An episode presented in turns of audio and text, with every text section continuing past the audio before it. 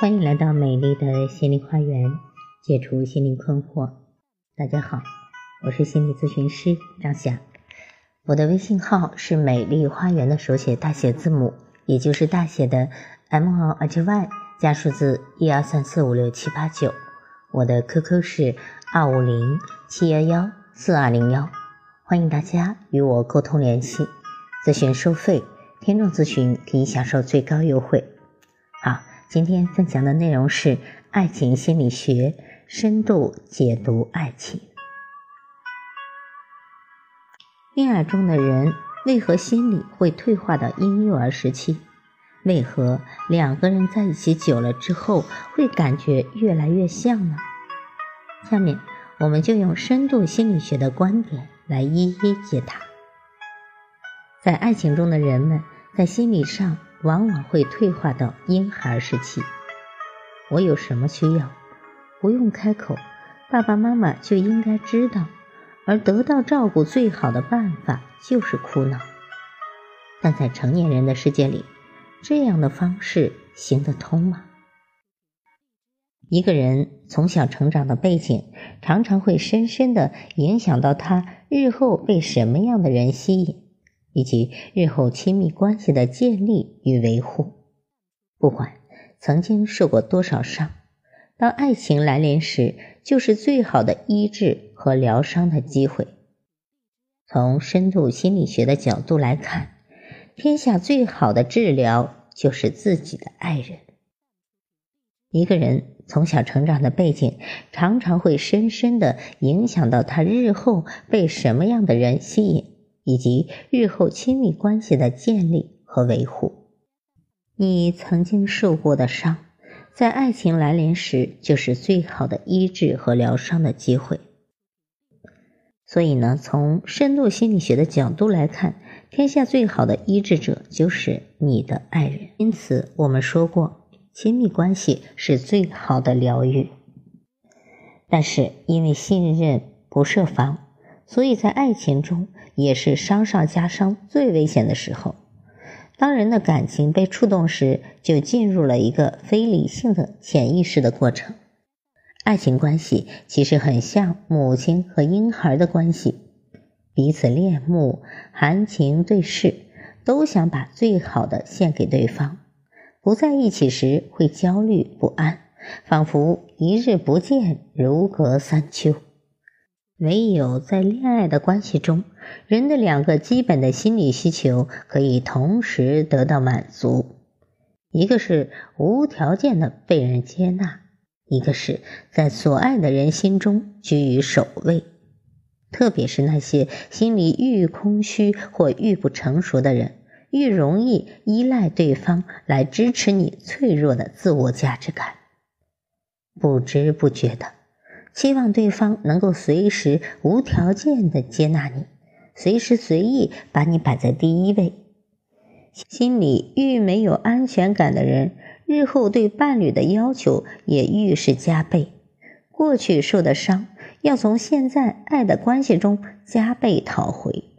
例如，过去在家中被忽视的，现在会不知不觉的要求伴侣不断的给你注意力；过去被管得太厉害的，现在会要求伴侣信任你，给你空间，彼此互许终身之后，你会觉得，为什么我所要的你都不给我？深度心理学中有几个重要的概念，可以帮助我们在剪不断、理还乱之错综复杂的爱情关系中找到一些头绪，让我们在分析处理问题时掌握较正确的方向。所谓移情作用，就是把过去生命中一些重要人物的情感转移到目前所遇到的人。或者曾想从一些重要人物身上获得却未能如愿的情感需求，希望从目前的关系中得到满足。很多人因为从小在某一方面心理上的匮乏，一旦得到相关的满足，不管天时地利是否合宜，就掉进爱的陷阱里了。例如，有一位女士，她是家里的第四个女儿。从小在家中就常常被忽视。有次与家人外出走丢了，父母却浑然不觉。他从小自尊心就很低落，觉得自己是个丑小鸭，渴望得到父母的真爱，却从未如愿。上研究生时，有家世近半百、满有慈父形象的教授开始注意他、欣赏他时，他就觉得无可救药的爱上了这位教授。本无心要破坏别人家庭，却不知不觉中掉入陷阱。因为他无法抗拒成熟男人的爱，他成了婚姻中的第三者。许多外遇的悲剧就是这样发生的，因为你背后有心里的情结。每个人其实都是值得理解的，发生这样的事也是有情可原。他们并不是十恶不赦，只是如你如我，充满了人性的软弱。人的心理需求很多，就像照相机有广角及望远的镜头，用望远镜头对准某一对象时，此对象变大，而其他对象就变成模糊的背景。这就像肚子饿时去市场买东西，会买的特别多，因为你的需求被放大。可是当你吃饱之后，需求又不一样了，食物就像被广角镜头。融回背景中，但吃饱后你口渴了，这口渴的需求又像被望远镜头放大了一般，其他需求又变得不再重要了，而你把所有注意力放到这个新的对象上、新的需求上，直到它得到满足，才重新融回背景之中。起初，你也许期望一个慈父般的伴侣。但当你被照顾、被关注的需求满足之后，你很可能被产生一个新的心理需求，而原来这种对慈父般伴侣的需求已经被融入背景之中。嗯，你开始变得有新的不满足了，你开始要求独立自主。人是会成长、会改变的，冲突于是产生。我们刚开始从爱情关系中可以得到某些满足，但因为我们的心理需求会随着人生的情况而改变，所以两个人结婚以后还是要不断的去适应、不断的学习才好。造成情人之间强烈吸引的原因之一，对完整自我的追寻。按照心理学杨格的理论，每个人身上都具有显性。或者隐性啊，就是影子人格。换言之，每个人除了表现外在众人所见之显性人格之外，还有一个正好相反、潜藏心底的影子人格。例如，分析型者的影子人格是感觉型。通常，分析型者着重逻辑思考与客观评断，但是。当他在强调与表现理性时，便不知不觉地把自己的细腻、多情、感性部分的人格压抑到潜意识深处，变成隐性的影子人格。显性人格的形成与先天因素有极大的关系，但也受到后天因素的影响。例如，男性成长过程中多是要求喜怒不形于色，好汉打落牙或血吞。他的人格中多情易感的部分便被深深压抑到潜意识中，变成了影子人格。当先天人格成分中的阳刚、分析特性较强的男孩去念理工，毕业后又要求一丝不苟去毫无变通的环境中工作，而身具阴柔感性特征的女孩去念人文，学成后又在文艺界工作。此时，男女先天加上后天的差异就变得更加大了。上帝是最具有幽默感的，就像他在自然界中创造铁磁异性相吸的现象。研究人间爱情关系时，我们也常常见到急惊风与慢郎中，外向者与内向者，活泼的与稳重的。分析型与感性型之间彼此强烈相吸的现象。当一个人遇见一位深具自己影子人格的异性时，心中常会有欢喜雀跃的感觉，因为对方彰显出自己所缺乏的，或者被潜意识压抑的、消逝了的人格特质。例如，当分析型的男性与感性型的女性相遇时，彼此常会充满新鲜欢愉，他丰盈流畅的情谊往往会挑动他长久压抑心理感性部分的人格。与他在一起时，他那被深埋阴暗之地窖的影子人格开始见到阳光，感受一股从外注入活泼新鲜的生命力，使他深受吸引，觉得自己好似脱胎换骨一般。受桎梏的心灵顿时得以自由释放，这个异性相吸，彼此各得一线生命契机，使自己尘封枯萎的影子人格重见天日，得到露水滋润，与自己显性人格整合，发展出一个较完全、较成熟人格的过程，我们称之为完整之我的追寻。人要发展出一个完整之我是非常艰巨，要付上惨重代价的过程。所以，慈爱又幽默的上帝就让这些异性相吸、一见钟情的男女在蜜月期中先预尝了爱情天堂的甜蜜滋味，然后让他们闭着眼睛，心甘情愿地进入磨合期，在艰苦的旷野之中。让两个人彼此在个性上铁杵磨成绣花针，继续发展完整之我。在磨合期中，过去对方最吸引你的特质，现在却成为让你最受不了之处。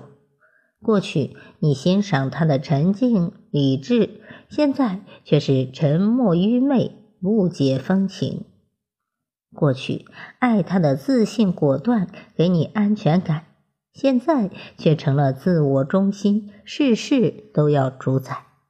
如果正好相反，过去女方爱上的是他的细腻温柔，那么进入磨合期中，他很可能就要抱怨他缺乏男子气概。同理，如果过去男方被他的情感丰盈、活泼伶俐所吸引，现在就巴不得他停止歇斯底里、唠叨不停。在蜜月期中，人人都以为找到完美的梦中人，在磨合期中却发觉自己过去瞎了眼，才会爱上这个对象。在磨合期中，我们都想努力的改造对方，要对方变得完美，像自己心目中所定制的理想形象一样，这是亲密关系中痛苦最大的来源。人要如何才能在磨合期中少吃苦头，通过考验呢？唯一的办法是了解并遵循上帝所创造的心理定律，放弃使对方变成完美的幻想，不要定睛在对方的身上，而回头重新专注在自己显性与隐性人格之整合和成长上。换句话说，感性型的不再逼理性型的也要和他一样善于用词语表达丰盈的情感，而专注扩展自身的影子人格，让自己也能够擅长逻辑思考。急惊风型的学会去容忍慢郎中型的慢，同时呢，学习让自己欣赏并享受影子人格中的轻松自然。最有意思的是，当你观察一些感情好的老夫老妻时，你会发现，当一个人放弃改变对方时，对方竟然会愈来愈被影响，不知不觉中，两个人变得愈来愈像。举个例子来说，有对夫妻，太太是组织型的，非常有条理，而先生却是潇洒型的，凡事大而化之。相信船到桥头自然直。当初两个人相识时，太太欣赏先生轻松自在、平稳幽默，好像天下没有什么事让他惊慌失措。太太因为成长于一个父母要求完美的家庭，常常对自己过高的期望压得喘不过气来。刚交往时，紧张兮兮的太太，只要跟先生在一起，就会觉得安全，可以放松下来。而先生从来没有遇见过一个女孩子这么有条不紊，做每件事的效率都不知比他要高出多少倍。因而，他们双方都对对方欣赏的不得了。而婚后，问题却来了：太太愈有条理，那先生愈乱；太太愈要纠正，先生就愈加糊涂。例如，先生每次连自己皮夹放在哪里都不知道，而太太却愈加受不了，愈要让他收好，先生就愈不去留意，经常的丢三落四，造成一个恶性循环。要处理这类恶性循环互动的关键，往往在于过度负责的一方，在对方犯错或者达不到自己标准时，要学会去面对、忍受自己内心的焦虑，让对方为自己的行为的后果负责。果真，先生这个毛病一直不改，直到有一天，太太痛下决心不再管这件事。先生出差到机场时，竟然找不到机票。这一下子不但要自掏腰包，还要付高几倍的价钱，结果连平日毫不在乎的先生都心痛了。自这次教训之后，先生开始警惕，慢慢有了改变。夫妻间有许多微妙的互动，处理这类你进我退、不断重复、难以改变的亲密之物时，一定要寻求智能来改善。好，今天关于爱情心理学就分享到这里。如果大家觉得我的分享有意义，可以给我赞助或者打赏。如果大家在情感心理方面有困惑，可以加我的微信预约我的咨询。我是美丽花园心理咨询研究中心的首席咨询师张霞。谢谢大家的收听，再见。